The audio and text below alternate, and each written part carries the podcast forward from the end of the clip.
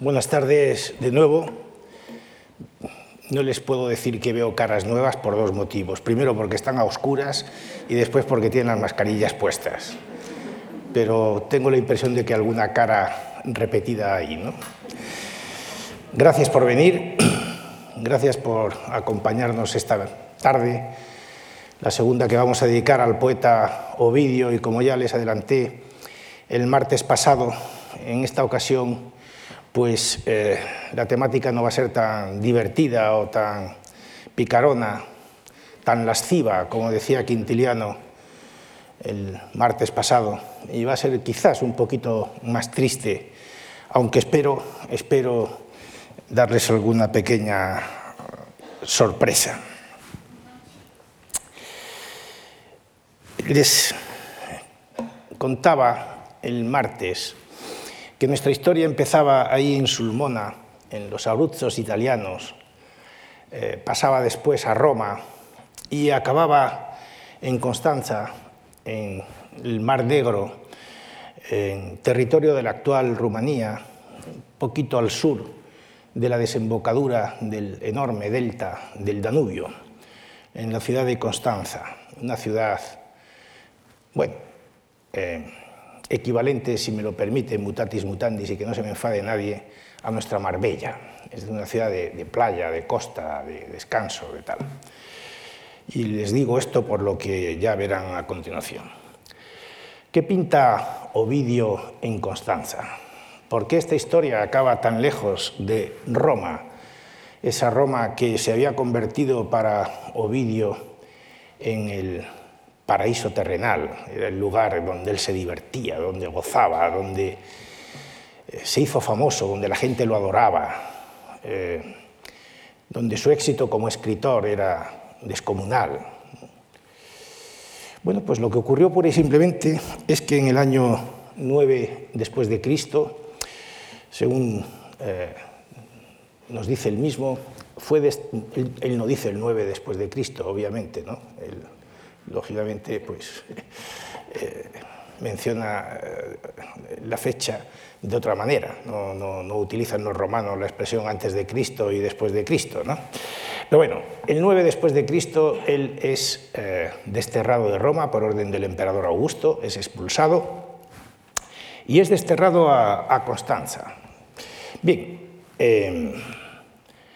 ya saben, si les puse esta misma imagen, el martes pasado, que allí en Constanza, delante del Museo Arqueológico, un lugar absolutamente céntrico de la ciudad, eh, se le levantó esta estatua a Ovidio y en el pedestal, que lo tienen ustedes ahí a la derecha, eh, hay esa inscripción, ya les lo conté el martes, que está tomada precisamente de, una de sus elegías, de Tristia 3, 3, de una de las elegías que escribe allí en el Ponto Euxino, en el Mar Negro, y es un epitafio que él se escribe para sí mismo, como suponiendo que este es el que le van a poner cuando muera, y que decía aquello de aquí yazgo yo, cantor de tiernos amores, aquí, aquí, en Constanza, ¿no? en Tomi, Tomi se llamaba en la antigüedad, que por mi talento morí, el poeta Nasón, por mi talento morí, ¿qué es eso de que murió por su talento? Mas tú que de largo pasas, no sufras si amaste, por decir los restos de Nasón duerman en paz. De manera que Ovidio dice que reposa en Constanza, en Tomi, y que murió por su talento. ¿Qué es lo que nos está diciendo?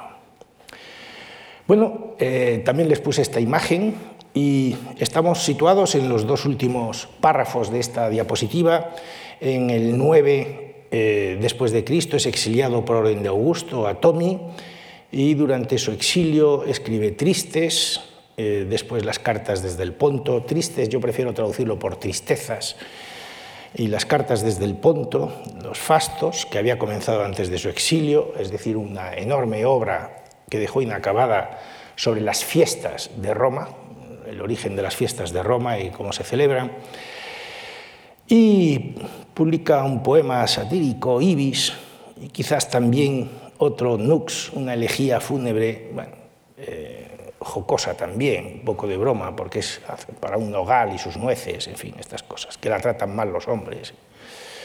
Y un tratado de pesca, Aliutica. Bueno, y hace el 17, les decía, murió, y suponemos que fue esa fecha, porque no hay ninguna referencia en su obra posterior a esa fecha. Entonces, pues suponemos que si no cuenta nada en su obra posterior es porque se ha muerto. Esta es la manera que tenemos los filólogos de cargarnos a los escritores que no sabemos cuándo, se mueren. Si no cuenta, bueno, pudo haber continuado viviendo allí unos cuantos años más sin escribir, pero esto, esto para nosotros ya no cuenta, es como si se hubiera muerto literariamente hablando. El caso es que, eh, bueno, hace bien poco, ya les decía también, se celebraba el bimilenario de la muerte de Ovidio allí en, Constanza. Pero ¿por qué fue exiliado? ¿Por qué fue exiliado? En el libro, en, la obra Tristezas, son eh, cinco, cinco libros, cinco libros de tristezas, de quejas, de lamentos, así como los amores eran cinco libros de, elegías eróticas. En este caso son cinco libros de elegías eh, tristes. ¿no? Bueno, pues el, segundo de esos libros, Tristezas 2, es una sola elegía larguísima, se sale del canon habitual, ya les dije, de 30, 40, 50 versos como mucho, en este caso tiene 700 y pico versos. Y allí, en los versos 207 a 212, dice, eh, les leo la traducción eh, mía rítmicamente eh, hecha, intentando seguir el ritmo de los dísticos latinos, dice, y ya que son dos mis delitos, un poema y un error, debo la razón de uno de ellos ocultar, que no valgo César, César es Augusto, para renovar tus heridas, pues demasiado una vez te hice sufrir. Queda la otra, por la que de experto en adulterios obscenos me acusan, debido a un vergonzoso poema. Esto es el único testimonio que tenemos eh, de las razones del exilio de Ovidio. Carmen et error. Parece eh, indudable que el Carmen, el poema, al que se refiere es precisamente el arte de amar, del que les hablaba en la exposición del martes. ¿eh? lo dice bien claro, queda la otra, por la que de experto en adulterios obscenos me acusan, debido a un vergonzoso poema. Eh, en la primera de las elegías de Tristezas 1.1, eh, dice, Inspice dictitulum non sum preceptor amoris, quas meruit poenas jam deditil opus el poema, sin lugar a dudas, el Carmen, que le ha producido el exilio que según él eh, le ha causado la orden de exilio, parece que no es otro que el arte de amar. Mira, dile el título.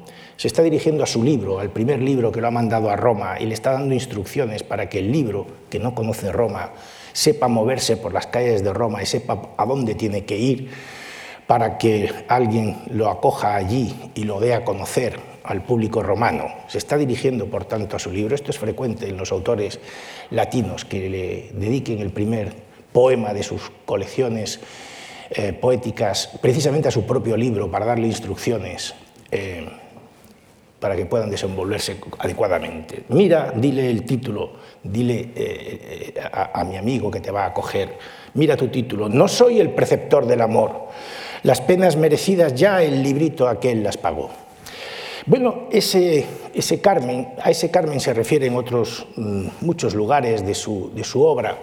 En Tristia II, esta misma elegía de la que les hablaba antes, dice, y de la misma manera que Júpiter, que vela a la vez por los dioses y las alturas celestes, no se preocupa de atender a las cosas insignificantes, así Mientras tú, se refiere a Augusto, al emperador, recorres con la mirada el mundo dependiente de ti, ¿eh? es como un Júpiter en la Tierra, escapan a tu cuidado las cosas de menor importancia. Pero es que tú, príncipe del imperio, abandonado tu puesto, te pondrías a leer versos construidos de modo desigual, hexámetros y pentámetros, a esto se refiere el modo desigual. No, es demasiado grande el peso. Supone, supone Ovidio que Augusto no tenía tiempo para ir leyendo estas tonterías que le escribía. ¿no?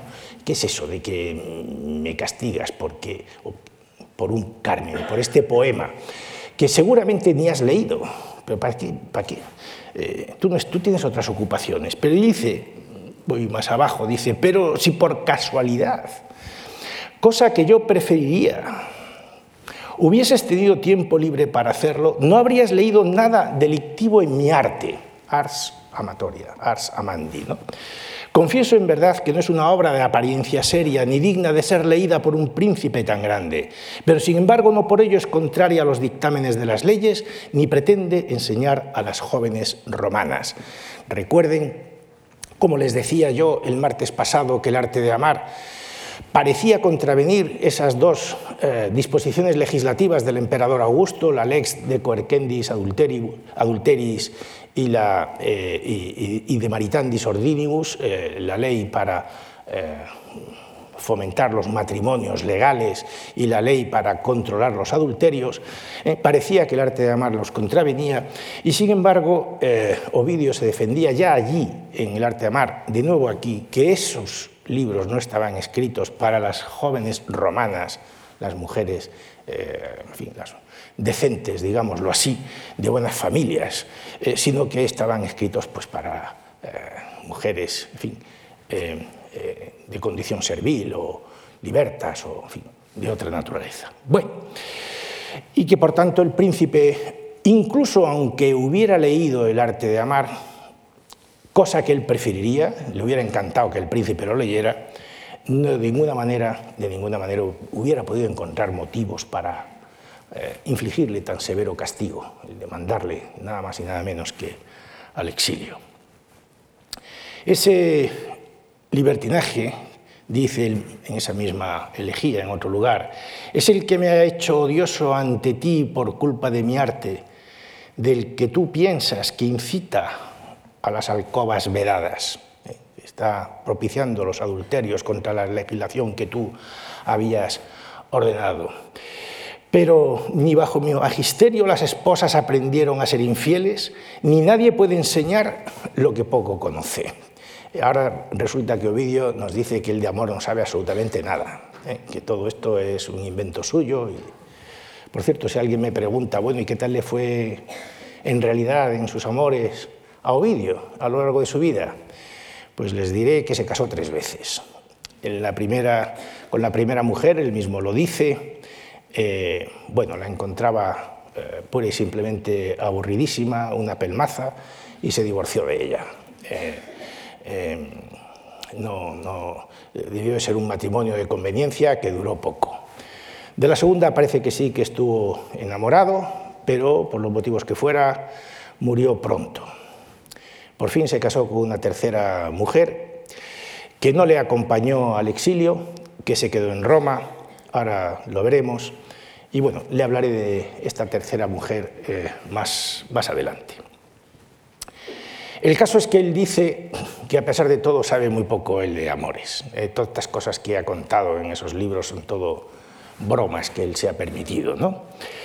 Yo he compuesto versos divertidos y poemas amorosos de manera que ninguna habladuría atentara contra mi reputación. Esto es muy frecuente en los escritores que se dedican a escribir poesía erótica. Mi página es lasciva, sin embargo mi vida es intachable. No me confunda. Una cosa es lo que yo cuento y otra cosa es lo que yo en la realidad hago y lo que hago. Y no hay ni siquiera marido alguno entre el pueblo llano cuya paternidad se ponga en duda por mi culpa. Créeme, mis costumbres son distintas de mi poesía, mi vida es honesta, mi musa divertida, y gran parte de mis obras es falsa y fingida. Se han permitido decir más de lo que su propio autor se propuso. Mi libro no es expresión de mi espíritu, sino la inocente intención de ofrecer muchos temas apropiados para deleitar los oídos. Bueno, ahora está exculpándose él del éxito que han tenido sus obras no era intencionado, ¿qué le vamos a hacer? La culpa no es mía, yo simplemente procuraba divertirme, es que la gente se lo ha tomado esto en serio y, en. Bueno, en otra elegía dice yo, libro de un exiliado, la primera del libro tercero, es de nuevo el libro el que habla, llego con temor a esta ciudad a la que he sido enviado, Ofrece, amigo lector, tu mano benevolente al que llega fatigado, y no temas que vayas a tener que avergonzarte de mí. Ni un solo verso de este libro enseña a amar. La suerte de mi autor es tal que el desdichado no debe disimularla con ningún tipo de bromas. También esta obra que compuso para su desgracia en otro tiempo, durante su juventud, la condena y la odia, esta obra se refiere al arte de amar, durante su juventud la condena y la odia hay demasiado tarde. Mira lo que traigo, no verás otra cosa que tristeza, poesía acorde con las circunstancias que la han inspirado. En otra elegía de ese libro le dice a su hijastra y discípula Perila, eh, eh, aficionada también a componer poemas, eh, le dice, tal vez debido a mi ejemplo, por el hecho de que mis libritos me perjudicaron, has seguido también tú el destino de mi castigo. En realidad no sabemos que Perila hubiera sido eh, exiliada, suponemos que lo que le está diciendo es que eh, ella eh, pues está sufriendo también las consecuencias del exilio de Ovidio por la razón de que ha perdido a su padrastro. ¿no? Depón perila tu miedo, cuida solo de que ni hembra alguna ni varón aprenda a amar empujado por tus escritos. Supone que esta sería una incipiente o un aprendiz de poetisa erótica, ¿no? que prácticamente todo lo que sabemos de las escritoras romanas es que escribieron poesía erótica, las dos sulpicias, Perila, en fin, alguna otra, Elefántide. Bueno, o en otro lugar le dice a un bibliotecario amigo, que se supone un bibliotecario, una persona que cuida de las bibliotecas públicas de Roma, que va a recibir el libro que le viene desde el Ponto, y le dice, ¿acaso das el último toque a mis poemas con la sola excepción del arte? del arte de amar, que hizo daño a su autor. Es decir, eh, este bibliotecario debe estar cuidando los libros de Ovidio, debe estar quitándoles el polvo, poniéndole los tejuelos para que los usuarios de la biblioteca, son rollos de papiro que están colocados en los estantes de la biblioteca y hay un bibliotecario que se cuida de ellos, bueno, pues le está diciendo esto, está a lo mejor eh, repintando algunas líneas que se hayan podido borrar o lo que sea, ¿no? Con la sola excepción del arte, ese no parece ser que esté ese libro, no parece que ser que esté en tu biblioteca. Sí, eh, sí, hazlo así, te lo ruego, admirador de los poetas modernos, y en la medida que puedas, conserva mi obra en Roma. El destierro se dictó contra mí, no contra mis libritos, que no merecieron el castigo de su autor. Esta es una frase eh, curiosa porque vamos a ver que en otro lugar dice exactamente lo contrario. Con frecuencia un padre proscrito vive desterrado en países extraños, pero sin embargo a los hijos del desterrado les está permitido quedarse en Roma. Los libros son sus hijitos. ¿eh? Bueno, y dice después, tres de mis hijos se han contagiado de mi suerte. Los tres de sus hijos son los tres libros del arte de amar, obviamente. En cuanto al resto, haz por preocuparte abiertamente de ellos. Hay también 15 volúmenes de metamorfosis, poemas arrancados del funeral de su autor. Él considera que el exilio de Roma ha sido como morir. ¿eh? El día que se marchó de Roma fue el día de su funeral. Esa obra, si yo mismo no hubiera perecido con anterioridad, una muerte fingida, falsa, en fin, impostada, hubiera podido obtener un más seguro renombre eh, tras haberle dado la última mano. Es decir, él considera que las metamorfosis, esto es un tópico, ¿no? También Virgilio dejó inacabada la Eneida, hay muchos autores que dicen que su obra maestra está inacabada. Bueno, no sé si ahí sí se quieren curar de las críticas que les puedan venir por el paso del tiempo. Ahora imperfecta aún anda en boca del público, si es que a pesar de todo queda aún algo mío en la boca del pueblo. Ovidio se moría por ser el poeta de, moda siempre en Roma.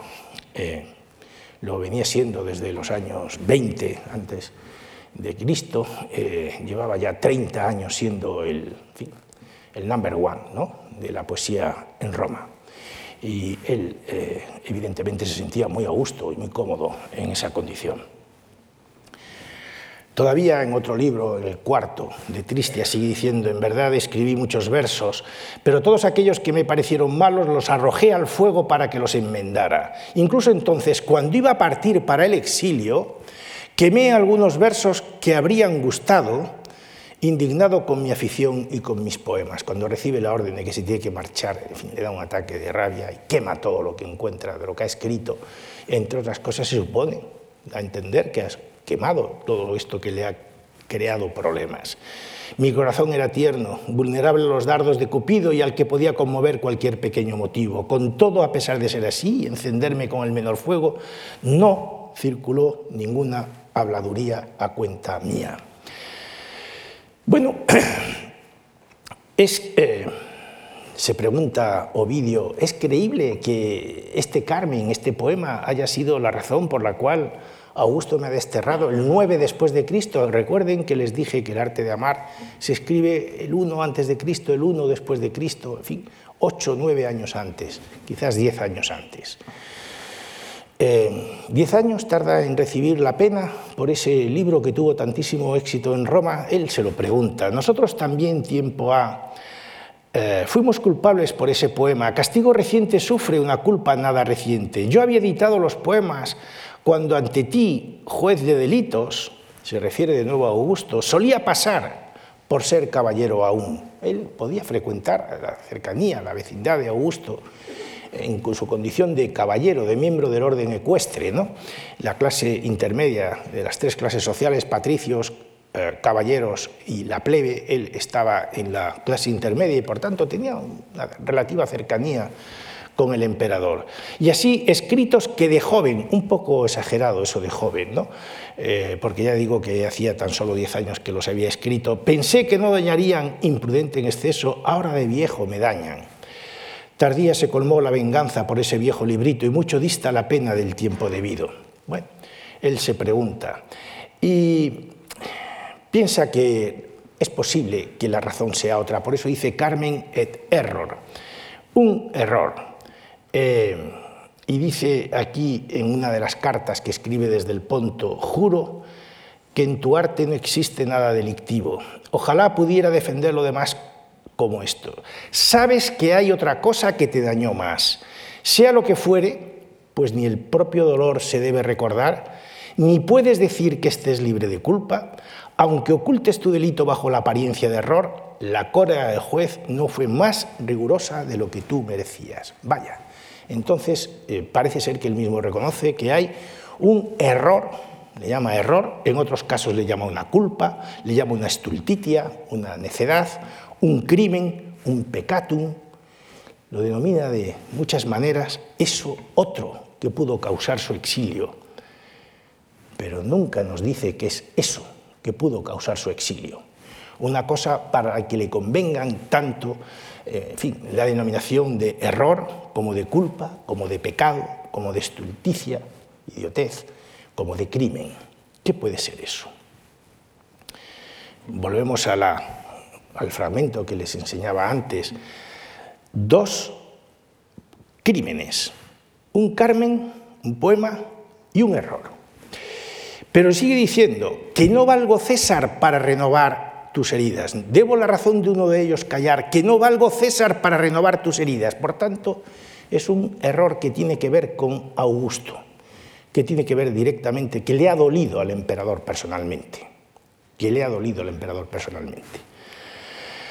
Eh, al comenzar el primer libro de Tristia, de tristezas en, la segunda de ellas, eh, en donde narra una tempestad en el mar, una de las, la tempestad que sufrió en su navegación hacia Tomi, eh, dice, dioses del cielo y dioses verdes que cuidáis del mar, cesad ya unos y otros en vuestras amenazas y la vida que me ha concedido la ira clementísima del César, dejad que pueda llevarla, desdichado de mí, hasta los lugares a los que se me ha ordenado ir. ¿eh? No me hagáis perecer, dioses del mar, en la tempestad, puesto que mi destino está fijado allí, en Tomi. Dejadme llegar a mi destino. Si por el contrario queréis que pague el castigo merecido, mi culpa, a juicio del propio César, no merece la pena de muerte. ha cometido un error, un crimen, una culpa, un pecado contra el emperador, pero el emperador considera que debe castigarla no hasta el punto de condenarlo a muerte. No lo ha condenado a muerte, lo ha mandado al exilio. Si el César hubiera querido enviarme a las aguas estigias, es decir, al más allá, no hubiera necesitado para eso de vuestra ayuda, de los dioses del mar. Mi vida no debe resultarle odiosa, y lo que me dio cuando quiera me lo puede quitar. Él confía en que va a recibir el perdón del César, si no, lo habría mandado matar. Él piensa que, va, que su estancia en Tomi, ahora que está saliendo de Roma, va a ser una, una estancia temporal. Vosotros al menos a los que no creo haber ultrajado con ninguna ofensa, contentaos ya con mis males, os lo suplico. Es decir, que se acabe la tempestad. Esta tempestad es una tempestad, espero que lo hayan percibido, eh, meramente literaria. No cabe pensar que sea una tempestad realmente sufrida. No veo yo a Ovidio en medio de una tempestad en el mar, con el barco zarandeado, poniéndose a escribir un poema. ¿no? Es decir, es una tempestad anímica. Esto es un recurso literario frecuente en la poesía antigua y entonces, eh, por ejemplo, en los poemas de amor es frecuente que se considere la relación erótica, eh, la vivencia eh, con la amada como una navegación por alta mar, siempre propensa a sufrir alguna tormenta, alguna tempestad que acabe en naufragio. La comparación del amor con la navegación por alta mar es un tópico literario, eh, el navigium amoris, eh, la navegación del amor. Eh, no me puedo extender en la explicación de este tópico, pero aquí ese mismo tópico lo está utilizando probablemente Ovidio para describir también el tormento, la tempestad, la zozobra que le produce el exilio al que ha sido condenado. Hay en una elegía del libro cuarto, en la que habla de sus padres, una elegía tremendamente conmovedora, en la que dice, dichosos los dos, se refiere a sus padres, y sepultados a tiempo, ya que murieron antes del día de mi castigo. Dichoso también yo, puesto que soy desgraciado ahora que ellos no viven, y porque no tuvieron que lamentarse por mi causa. Con todo, si algo más que los nombres queda de los muertos, y una tenue sombra huye de las piras ya levantadas, si hasta vosotras, sombras de mis padres, ha llegado alguna noticia sobre mí y mis delitos se evocan en el foro estigio, sabed, os lo suplico, pues no me es lícito engañaros, que el motivo del exilio que se me ha impuesto es un error, no un delito. Esto es bastante para los manes, eh, para los dioses de los difuntos. A vosotros me vuelvo, espíritus solícitos, que indagáis los actos de mi vida. Os juro, padres míos, que no he cometido ningún delito. Más adelante, el motivo de mi perdición, bastante conocido por todos, no debe ser testimoniado por mí. Pero qué manía de contarnos que no nos dice qué ha pasado y nos deja siempre aquí con las ganas de saber qué es lo que te ha pasado, hombre, qué es lo que has hecho. Déjanos juzgar a nosotros también, que sepamos si Augusto era demasiado severo o no era demasiado severo, o si tú eras demasiado golfo o tú eras. ¿Qué es lo que has hecho? Aparte del Carmen, ¿qué es ese error? No lo quiere decir nunca. Dice, es tan grave que no lo quiero decir. ¿Para qué me voy a referir a la injusticia de mis amigos y a la perfidia de mis servidores? Es que han sido sus amigos y sus servidores los que lo han delatado, los que han dicho, los que le han, dado el chivatazo de lo que ha hecho. He tenido que soportar muchas cosas más duras que el propio destierro. Mi espíritu se indignó de someterse a esas vejaciones y sirviéndose de sus propias fuerzas se mantuvo invicto y olvidándome de mí mismo y una vida vivida tranquilamente, empuñé armas extrañas impuestas por las circunstancias y tuve que arrostrar tantas desgracias por tierra y por mar como estrellas hay entre el polo visible y el invisible. Por fin, tras un largo errar, alcancé las costas sármatas, es decir, las, de, las del Mar Negro, ¿no? vecinas de los aljabados getas. ¿eh? Del otro lado del Danubio viven los, los getas, una tribu eh, bárbara. ¿no? Aquí, aunque las armas de los pueblos vecinos resuenan a mi alrededor, está describiendo que el ambiente que hay allí en, en pues es un ambiente bélico o prebélico, que hay tribus que quieren pasar al otro lado del Danubio e intentar someter esa región del Imperio Romano. Bueno, pues eh, dice que en su vejez ha tenido que volver a empuñar las armas para defender la ciudad de Tomi de las invasiones bárbaras. ¿no? Eh, trato de aliviar como puedo mi triste destino con la poesía, con la poesía. Y aunque no hay aquí nadie a cuyos oídos pueda recitársela, nos está diciendo que en esos pueblos sármatas a donde él ha sido desterrado, en esa región de los confines del Imperio Romano, no hay nadie que sepa hablar latín. Es eso creíble. Eh, no se puede recitar, no le puede recitar a nadie su poesía, eso es el desastre mayor. En Roma todo el mundo lo escuchaba, allí no lo escucha nadie. Sin embargo, de este modo voy pasando y engañando el tiempo. Sigue escribiendo. Aunque nadie me pueda leer, yo voy a seguir escribiendo porque así pasó, pasó el tiempo. Bueno, eh, el motivo, quizás, como ha dado a entender, Ovidio pudo estar relacionado con la persona del propio Augusto. Una grave indiscreción, parece ser, eh, cometida con la mirada, con respecto a una culpa ajena, es decir, sorprendió a alguien haciendo algo, a alguien importante, vinculado al emperador o al propio emperador, haciendo algo indecoroso.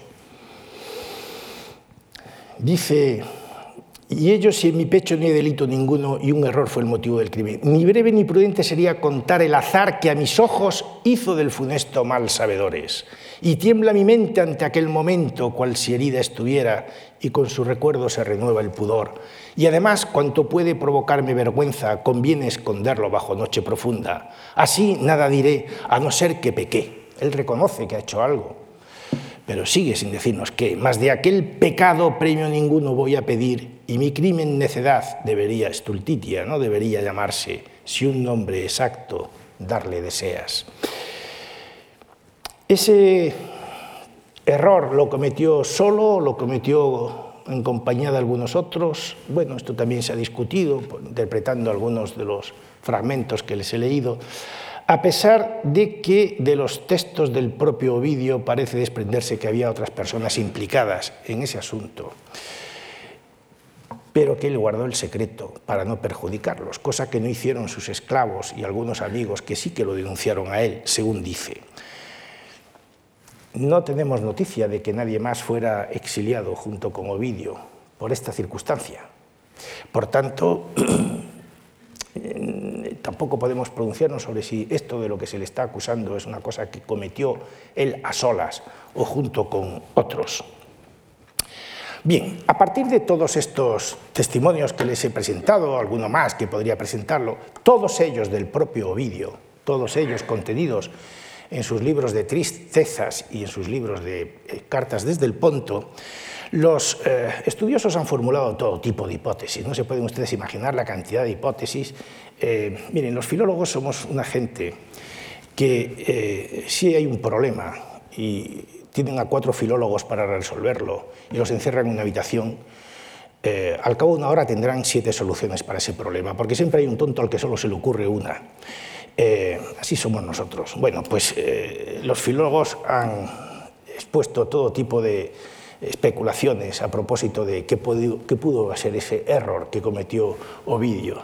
Ovidio sorprendió a Augusto en uno de sus ataques de locura tras la derrota en el bosque de Teutoburgo de las legiones de Quintilio Varo a manos del germano Arminio. Eh, esta es una historia, eh, creo que aquí también en la Fundación Juan Marc se ha hablado justamente de esta derrota de las legiones de, Augusto en los bosques de Germania, en los bosques de Teutoburgo, en septiembre del 9 después de Cristo. Dicen que eh, Augusto, que perdió allí varias legiones, eh, se volvió loco, de tal manera que por las noches se levantaba, iba por el palacio pegándose con la cabeza contra las paredes eh, gritando, Quintilio Vario, devuélveme mis legiones. Bueno, entonces este autor Masera, esto lo cuenta Suetonio, el historiador Suetonio, Masera dice que bueno, probablemente es que Ovidio sorprendió a Augusto en un ataque de estos de locura y que luego Augusto le dio vergüenza que lo hubieran visto así, bueno, y que esto coincidiría con las descripciones que hace de su error Ovidio. Bueno, pero es que esa derrota ocurre en septiembre del 9 después de Cristo, cuando ya Ovidio había sido exiliado. hay que fijarse un poquito en las fechas. Otros dicen que Ovidio sorprendió a Livia desnuda en una piscina, a la esposa del emperador. Bueno, hay que inventarse algo, pues algo, una estultitia, cometida con los ojos, algo que pueda ofender a la majestad de Augusto. Bueno, pues que vio a Livia desnuda. Bueno, a partir de Tristia 2, 105 y siguientes. Bueno, que Ovidio participó disfrazado de mujer en los misterios de la Bonadea, cometiéndose un sacrilegio. Había unas festividades en Roma en honor a la Bonadea que estaban reservadas exclusivamente para las mujeres. Los hombres tenían absolutamente vetado el acceso a esa festividad. Y se suponía que en ese ambiente dentro de un templo, eh, las mujeres, pues yo qué sé, eh, se suponía que hacían cosas que a los hombres les intrigaban mucho. ¿Qué están haciendo esas mujeres ahí dentro que no nos dejan entrar a nosotros? Entonces Ovidio, se supone, dicen estos, se disfrazaría de mujer y se metería allí dentro a ver qué es lo que... a compartir con las otras mujeres la fiesta. Y eh, se supone que en esa fiesta pues, incluirían rituales en los que participarían, por supuesto, las mujeres de la alta sociedad romana, de la casa imperial, y que incluirían eh, prácticas sexuales, homosexuales, y que eso lo habría visto Ovidio. Bueno, eh, eso era un sacrilegio, o que habría también eh, desvelados rituales de la diosa Isis, bueno, y entonces pues que esto eh, habría llegado, habrían delatado a Ovidio sus amigos y entonces el emperador pues lo habría castigado de la manera que lo castigó. Bueno, eh, hay otros que dicen que no, que lo que ocurrió fue que Ovidio mantuvo relaciones adúlteras con Julia, la hija de Augusto y esposa de Agripa primero y después de Tiberio, o que incluso las mantuvo con Julia, la hija de Julia y nieta de Augusto. Bueno, eh, que, mantenía relaciones adúlteras con las propias hija o o nieta del emperador, contraviniendo la lex de coercendis adulteris, porque estaban casadas, y que esto naturalmente llegó a oídos del emperador y exilió por una parte a su hija y a su nieta y por otra parte eh, exilió a Ovidio, pero es que no, las exilio, no los exilia a todos en el mismo momento. No coinciden tampoco las fechas. Bueno, Ovidio participó eh, aquí ya no causas sexuales o privadas eh, que afecten a la honorabilidad de las mujeres de la casa imperial, sino que Ovidio participó en una conspiración o bien para derrocar a Augusto o para evitar que Tiberio le sucediera en el poder, enfrentándose así a Livia, que era la madre de Tiberio. Augusto no era el padre de, de Tiberio, ¿no? es un hijo que aportó Livia a su matrimonio con Augusto. O incluso que, eh, bueno, mm, pretendía él colocar a, Germánico, a otro descendiente de Augusto, junto con otros conspiradores, como hijo adoptivo de Augusto, como sucesor de Augusto, en detrimento de Tiberio, y que por eso le habría producido a Livia una irritación tremenda y habría forzado a Augusto a que desterrara a Ovidio. Bueno, y pongo ahí puntos suspensivos porque ya ven ustedes hay razones de todo tipo, hay razones personales, hay razones que afectan a las mujeres de la familia, hay razones políticas, de conspiraciones. Bueno, aquí se pueden escribir, ya se pueden ustedes imaginar, todo tipo de novelas. Y les puedo asegurar que algunos de los trabajos de investigación que soportan estas tesis son más novelas que eh, trabajos de investigación. Yo también tengo mi, mi propia idea. Bien, lo que sí que parece claro, por lo que dice Ovidio, es que el ars amatoria no fue más que quizás un pretexto del emperador para eliminar a quien por razones oscuras pudiera resultar molesto o incluso peligroso. El hecho de que, de ese error no había sido de la máxima gravedad, pues probablemente efectivamente se, debe, eh, evidencia por el hecho de que no fue condenado a muerte, no fue condenado a muerte, fue relegado ¿eh? Eh, expulsado de, Roma, eh, una relegatio muy severa, pues curiosamente, por lo que cuenta el propio vídeo, no se le confiscaron sus bienes, cosa que se solía hacer con los que eran castigados a un exilio verdadero. da la impresión de que podría haber vuelto en algún momento, podría haber recibido el perdón del emperador, no se le confiscan los bienes, no pierde sus derechos civiles, no pierde tampoco su condición de ciudadano, pero por el contrario, sí que fueron condenados con él sus obras, de modo que quedaron excluidas de las bibliotecas y su lectura prohibida. Hombre, parece que es lo lógico. Si se aduce como motivo del exilio la composición del arte de amar, puesto que es un escrito que tiene, eh, que contraviene las disposiciones legales del emperador Augusto, pues lo lógico es que ese escrito se prohíba, ¿eh? se, eh, se, someta a censura. Bueno, esto es lo que, lo que parece. Bien, como consecuencia de este hecho infausto en la vida de Ovidio, de su destierro, de su exilio, de su relegatio, llamémosle como queramos, a Tommy, y sean cuales hayan sido las causas del destierro, cuáles hayan sido eh, los motivos por los cuales Augusto lo envía fuera y las condiciones en las que esa relegatio debía de sufrirse, eh, sin pérdida de las propiedades, que por cierto se queda la esposa disfrutándolas, la esposa no acompaña a Ovidio al exilio y debía tener buenas, buenas propiedades Ovidio porque era escritor de fama y seguramente había hecho mucho dinero con la venta de sus libros. Bueno, pues, pues sean cuales sean las razones y cuáles sean las circunstancias del exilio, Ovidio lo que dice, ya lo hemos leído en un pasaje anterior, allí, tan lejos de Roma, en esa soledad eh, obligada que le impide incluso eh, poder recitar sus poemas a sus conciudadanos, digámoslo así, puesto que no saben ellos hablar latín. Bueno, pues él dice en varias de las elegías que la única salvación que encuentra allí es la poesía. Seguir escribiendo, seguir escribiendo. La poesía ha sido la razón de su perdición, pero también encuentra él en la poesía la razón de su liberación.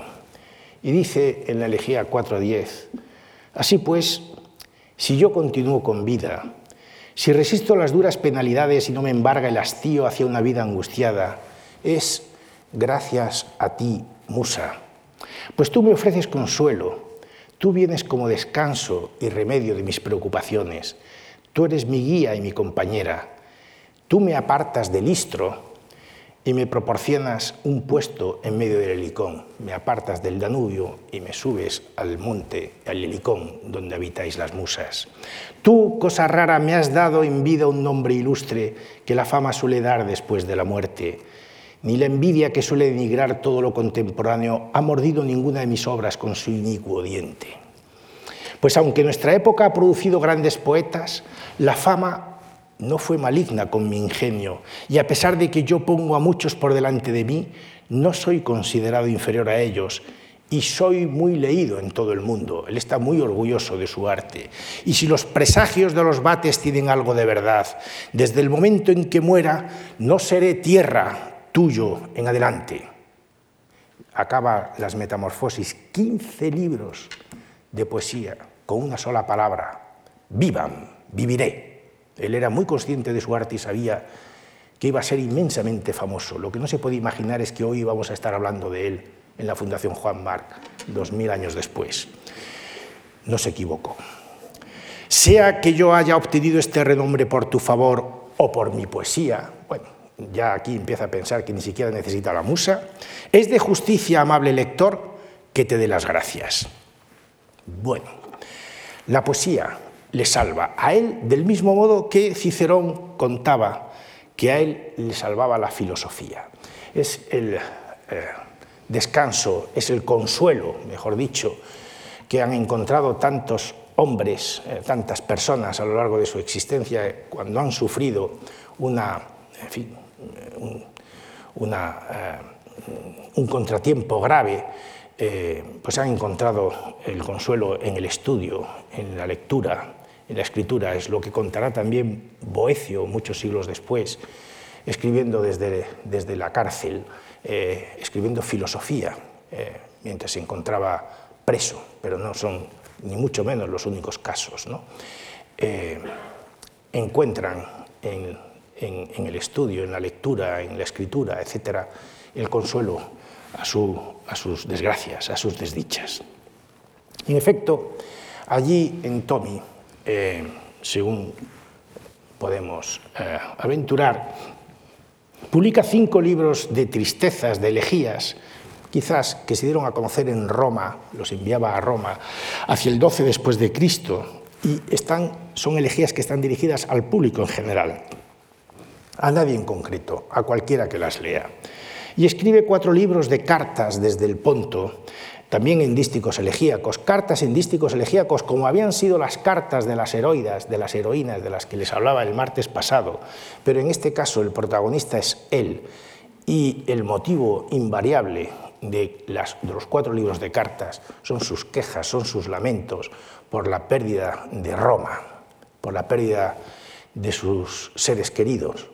Son cartas dirigidas a sus amigos, a gentes importantes de Roma, a su propia esposa, en las que eh, pide constantemente, de manera eh, infatigable, que intercedan por él ante el emperador para que le levante por fin el castigo. Y luego escribe otras obras, como ya he dicho antes, de las que no voy a hablar en este momento, pero en algún caso dice, es tal la necesidad que tengo de comunicarme con los que me rodean, que he aprendido jeta, una lengua bárbara, y he compuesto poemas en Geta. Ya quisiéramos haberlos conservado, porque no hemos conservado ni una sola palabra escrita en Geta. Ya quisiéramos, ¿no? El primer poeta que habría tenido el pueblo Geta habría sido precisamente Ovidio. Esto sería fantástico, ¿no? Pero bueno, esto nos tenemos que creer lo que él dice, pero obviamente no se ha conservado nada, nada de esto, ¿no?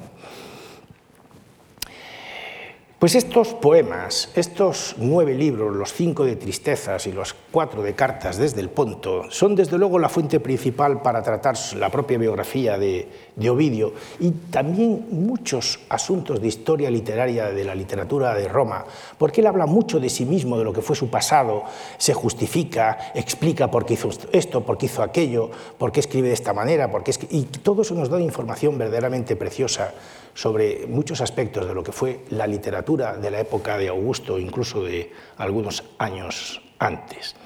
Y en estas cartas, ya se pueden ustedes imaginar, y en estas elegías, el humor del que veíamos hacia gala en su poesía amorosa es sustituido por la constante expresión de otros sentimientos, fundamentalmente el dolor, la nostalgia, ¿eh? la soledad, el desarraigo, la falta de comunicación, el desamor, todo emociones negativas frente a las extraordinariamente positivas, divertidas, jocosas, banales, que manifestaba en sus poemas eróticos de los que les hablaba el martes pasado.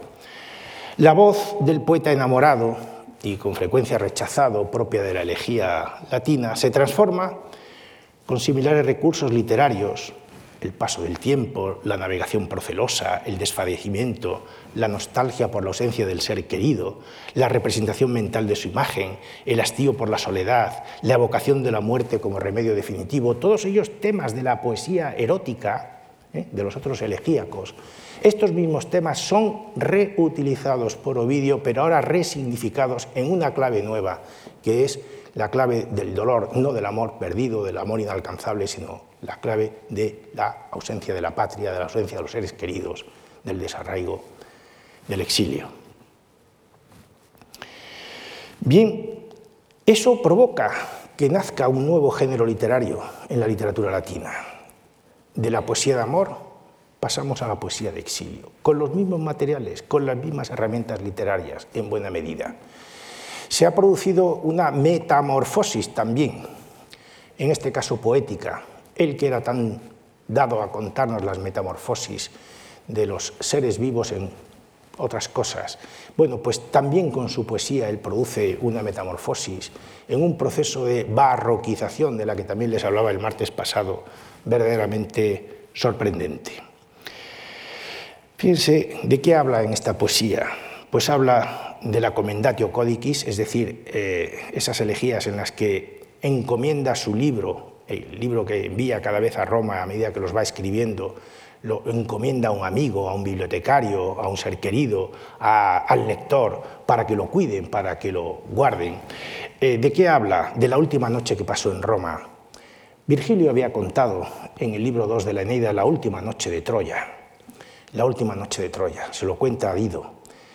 Ovidio cuenta en sus elegías la última noche en Roma. Eh, es inevitable pensar que hay un paralelo, la tragedia que vivió Troya y que narró Virgilio. Es una tragedia a título personal tan insoportable como la que pudo sentir Ovidio el día que recibió la funesta orden de abandonar la ciudad. La travesía hasta llegar a su nuevo destino habla de nostalgia y de tristeza, de la dureza del destierro, de las inclemencias del paisaje y del tiempo. En la Escitia llama a Tommy la Escitia. Las tierras, la Escitia es Ucrania y lo que es actualmente Ucrania. Y entonces eh, Ovidio nos describe el ambiente de Tommy como si fuera, bueno, los hiperbóreos, bueno, ya saben ustedes, eso se ha hablado mucho en la prensa ahora, eh, las, nieves, los hielos, los barros, la lluvia constante, un lugar absolutamente inhóspito, desagradable. Sin embargo, les he dicho que Tommy, Constanza en la actualidad es una ciudad balneario. ¿Es verdad lo que nos está contando? Bueno, la vida en Tommy, súplicas a los amigos, elogios de la amistad perdida, reproches a enemigos y amigos tibios, el arrepentimiento, la búsqueda de consuelo, la vejez prematura, la fortuna inestable, el destino de otros héroes exiliados, por ejemplo Eneas y Ulises, que tuvieron que vagar lejos de su patria durante muchísimo tiempo, viviendo una experiencia similar a la que está viviendo en ese momento el propio poeta. Por tanto, de esta manera, la poesía se convierte en la creación literaria, se convierte en el supremo consuelo, en la máxima liberación para el poeta exiliado. Déjenme que les lea, es lo que estoy haciendo en esta foto, exactamente leyendo esto mismo, delante del monumento a Ovidio en Tomi, una de estas elegías, que he traducido en verso para que sepan ustedes, en fin, cómo funciona una elegía entera.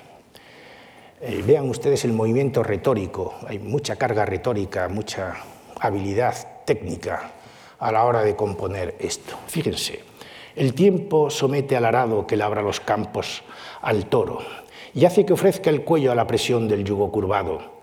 El tiempo obliga al caballo fogoso a las tenaces riendas y le hace morder el duro freno con boca tranquila. El tiempo mitiga el furor de los leones fenicios y les hace perder la fiereza que antes tenían y la bestia del Indo, los elefantes, ¿no? que obedece la voz de su dueño, sufre la esclavitud por el tiempo vencida. El tiempo hace que la uva se hinche en gruesos racimos y apenas puedan los granos con el vino que llevan. El tiempo cambia también la semilla en blancas espigas y de que sean gustosos los frutos se ocupa. Él consume la reja del arado que renueva las tierras, Él duros pedernales, Él diamantes desgasta, Él incluso ablanda poco a poco los odios feroces. Él suaviza lutos y corazones afligidos levanta. Todo puede, pues, la vejez que llega con paso callado, pero no consigue amenguar mis dolores. Desde que de patria carezco, dos cosechas la era trilló, dos veces la uva bajo desnudo pie se deshizo. En tanto tiempo con todo la resignación no ha llegado y mi corazón sufre daño todavía reciente. Los bueyes añosos a menudo evitan los yugos y rechaza a menudo el freno el caballo domado. Más triste aún que la antigua es la pena de ahora, que aunque la misma creció y aumentó con el tiempo. No supe tanto como sé de mis males entonces, ahora que los conozco mejor, más duros me son. Nada fácil resulta copiar fuerzas intactas ni evitar que me agoten desdichas continuas. Más fuerte es en la rubia arena el luchador descansado que aquel cuyos brazos le pesan al cabo de un rato. Ileso vale más el gladiador con las armas brillantes que aquel cuyos dardos con su sangre rojean. Nueva soporta bien la nave tormentas terribles, sin embargo lluvia escasa deshace la vieja. Yo también sufría antes con paciencia mayor lo que sufro, pues mis males se doblan cada día que pasa. Creedme, me acabo, y lo que de mi cuerpo depende puedo decir que les queda poco a mis males, pues ya ni tengo fuerzas ni el color que solía. sino apenas una piel delgada que cubra mis huesos. Mi alma más enferma que mi cuerpo enfermo se siente y no deja de tener ante los ojos sus males. Me falta la faz de mi ciudad, faltan mis desvelos, amigos, y más querida que nadie para mí, falta mi esposa. Hay aquí gentes escitas y de jetas una turba baragada. Así lo que veo y lo que dejo de ver me trastorna. Tan solo una esperanza me queda, que ahora me calme. Estos males, con mi muerte, no serán duraderos. Esto es un ejemplo de lo que son estas, bien distinto, ¿verdad?, de lo que leíamos el martes pasado. Y le escribe, por ejemplo, a su esposa, a la que le anima a que, en fin, haga todas las gestiones posibles para conseguir su perdón ante el emperador. Le dice en una carta que le escribe, una de las cartas desde el Ponto, él le dice, ya mi edad que va en declive se ve rociada de canas, y ya las arrugas de la vejez surcan mi rostro, ya el vigor y las fuerzas languidecen en mi deteriorado cuerpo. Son los mismos temas que ha tocado en la elegía que les acabo de leer, y los juegos que me gustaban de joven ya no me agradan, y si me vieras de pronto no podría reconocerme, pues tan gran ruina se ha producido en mi vida. Reconozco que esto es efecto de los años, pero hay también otra causa, la ansiedad del alma y el incesante sufrimiento, pues si alguien repartiera mis desgracias en un gran número de años, créeme, sería más viejo que Néstor de Pilos, el héroe de la Ilíada que vivió tres generaciones de hombres. ¿no? Es todo lo que estoy sufriendo en estos años sería lo que podría haber sufrido Néstor en sus más de 100 años que vivió. ¿no? ¿Ves cómo en los duros campos el trabajo quebranta los fuertes cuerpos de los toros? Los mismos temas de antes. ¿Y qué hay más fuerte que un buey? La tierra que nunca acostumbró a descansar en barbecho envejece agotada por las continuas cosechas. Si un caballo toma parte en todas las competiciones del circo sin dejar pasar una sola carrera, acabará muriendo. Por fuerte que sea, deseará en el mar la nave que no haya quedado nunca en seco apartada de las líquidas aguas. A mí también me debilita una serie interminable de desgracias y me obliga a ser viejo antes de tiempo. El ocio alimenta el cuerpo y también se nutre con él el alma.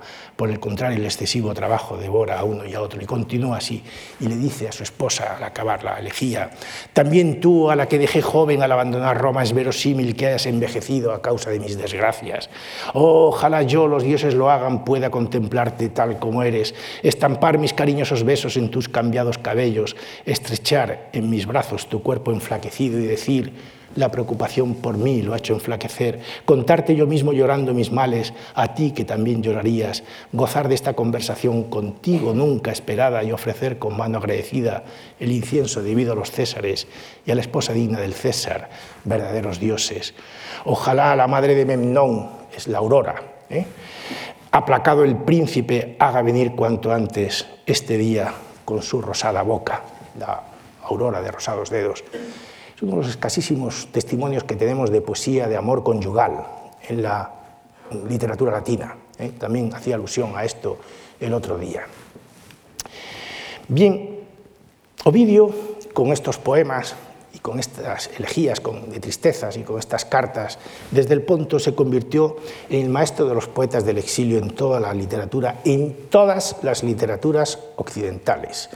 Es decir, todos los otros poetas que por una u otra razón sufrieron en algún momento de su vida exilio, eh, sean de la época de la Edad Carolingia, Hildeberto de la Bardin en la Edad Media, los poetas del primer Renacimiento, eh, Joaquín de Velay, podríamos mencionar muchos de ellos, en la bibliografía final hay un libro mío sobre este asunto, eh, bueno, pues todos ellos eh, se miraron en el espejo de Ovidio, todos ellos se sintieron Ovidios redivivos, algunos de ellos se hicieron llamar en vida Ovidios, nasones, precisamente por estas elegías de exilio.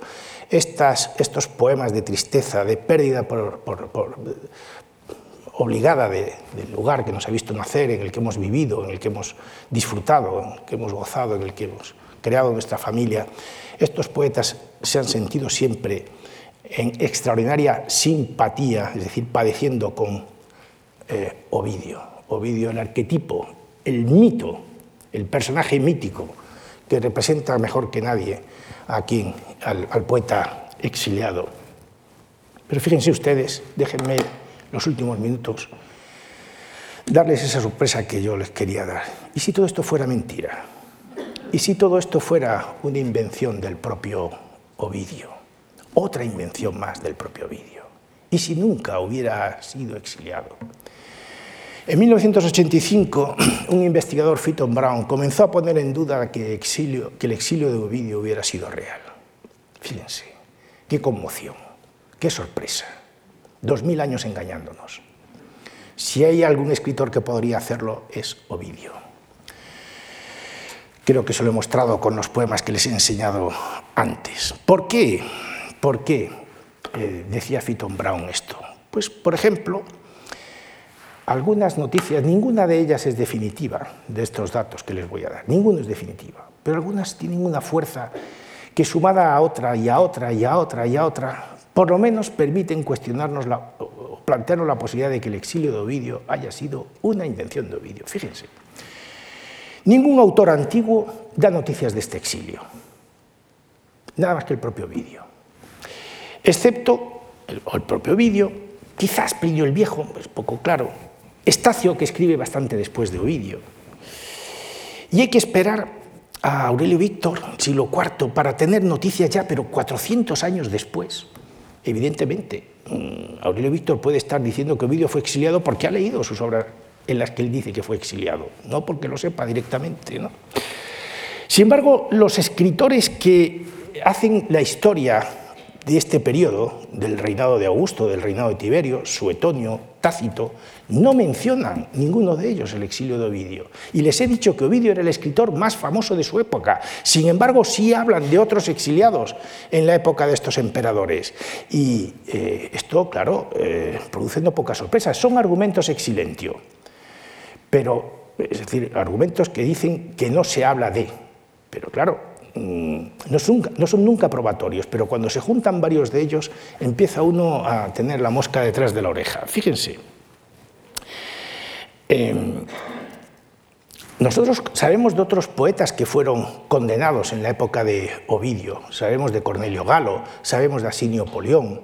Fíjense, esos poetas, de los que sabemos muchos datos de su vida, fueron condenados y sus obras, extraordinarias obras, famosísimas obras de las que hablan otros muchos, todas desaparecieron.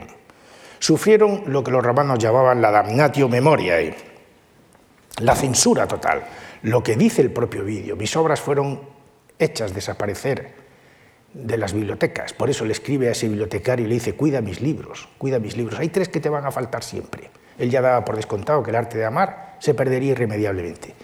Pero oiga, si hemos conservado todo el vídeo, salvo la, tragedia Medea, todas las demás las hemos conservado. incluso el arte de amar, que tantas veces él nos ha dicho que esta obra fue la causa de su perdición y que fue destruida y que fue quemada, y la hemos conservado. Argumento exilentio, pero hace sospechar. Ovidio nunca nos dice cuál fue su error, ya lo han visto. Da vueltas sobre el asunto, pero nunca termina de decirnos cuál ha sido el error. Argumento exilentio, pero da que sospechar. Y luego, por otra parte, luego ya se aducen otros testimonios que probablemente son de menor peso, pero que eh, suman. ¿no? Por ejemplo, él hace una descripción del viaje que sigue desde Roma hasta Tomi, que no se corresponde con el itinerario que se seguía para hacer ese itinerario en la antigüedad. No se corresponde. Es un viaje fingido, es un viaje ficticio, por su duración y por el itinerario. Esa tormenta que nos describe probablemente es una tormenta inventada, es la tormenta de su espíritu, de su, sufrimiento. Eh, nos hace unas descripciones de Tommy verdaderamente insólitas, diciéndonos que es un lugar gélido, eh, lluvioso, que siempre hay nieve, que siempre... Pero sí, pero sí es un balneario, es un balneario, es la playa, es allí donde iba toda la nomenclatura de la Unión Soviética a disfrutar de los veranos. Constanza, todavía hoy es un lugar de, veraneo, de vacaciones. De... Nos describe la situación de los astros en Tomi, no se corresponde en absoluto con la realidad. Los paisajes, las costumbres de la gente de allí, nada que se puedan, eh, que sean, eh, ningún dato que sea conciliable con los restos arqueológicos que tenemos de la Roma, de, Tomi en época, en época romana. Eh, Ovidio, todas las descripciones que hace, bueno, de la ciudad, de su destierro, de la, siguen el relato virgiliano de las geórgicas de Virgilio, de la Escitia, que describe Virgilio en sus Geórgicas. Son relatos literarios, son tópicos literarios todo lo que dice. Evidentemente eso puede haber inventado con la finalidad de causar más pena a la gente que ha quedado en Roma para que intercedan por él, por supuesto, por eso digo que tienen menos peso estos, pero, pero ahí queda eso. ¿no?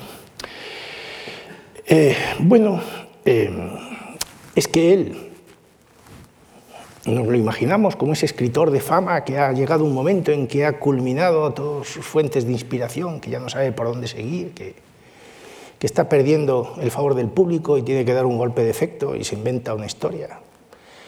Eh, a mí me gustaría escribir algún día un guion de cine de una película sobre esta historia y esa sería la tesis que mantendría, ¿no? Pero no se lo voy a contar a ustedes aquí porque si no me lo van a pisar. Eh, claro, fíjense, si esto fuera verdad, o sea, si fuera verdad que Ovidio no fue exiliado y que se lo ha inventado, las eh, posibilidades literarias que tiene esta ficción son verdaderamente fantásticas. Eh, estaríamos ante un escritor verdaderamente formidable, ¿no? capaz de inventarse estas cosas. Y les digo que si hay algún escritor en la antigüedad que pueda ser capaz de hacer esto, créanme, es Ovidio. ¿Eso quiere decir que yo creo que Ovidio no fue exiliado? No, pero a lo mejor sí. Por si acaso se les ha quedado el corazón encogido. Sepan ustedes que cuando se cumplieron los 2000 años de la muerte de Ovidio, en la Asamblea Capitolina en Italia se presentó una moción para revocar la relegatio de Ovidio y se le ha perdonado ya. Ya puede volver a Roma. Aquí está la noticia en el Corriere de la Sera del 13 del 12 del 2017. Ovidio ha conseguido el perdón, nada más.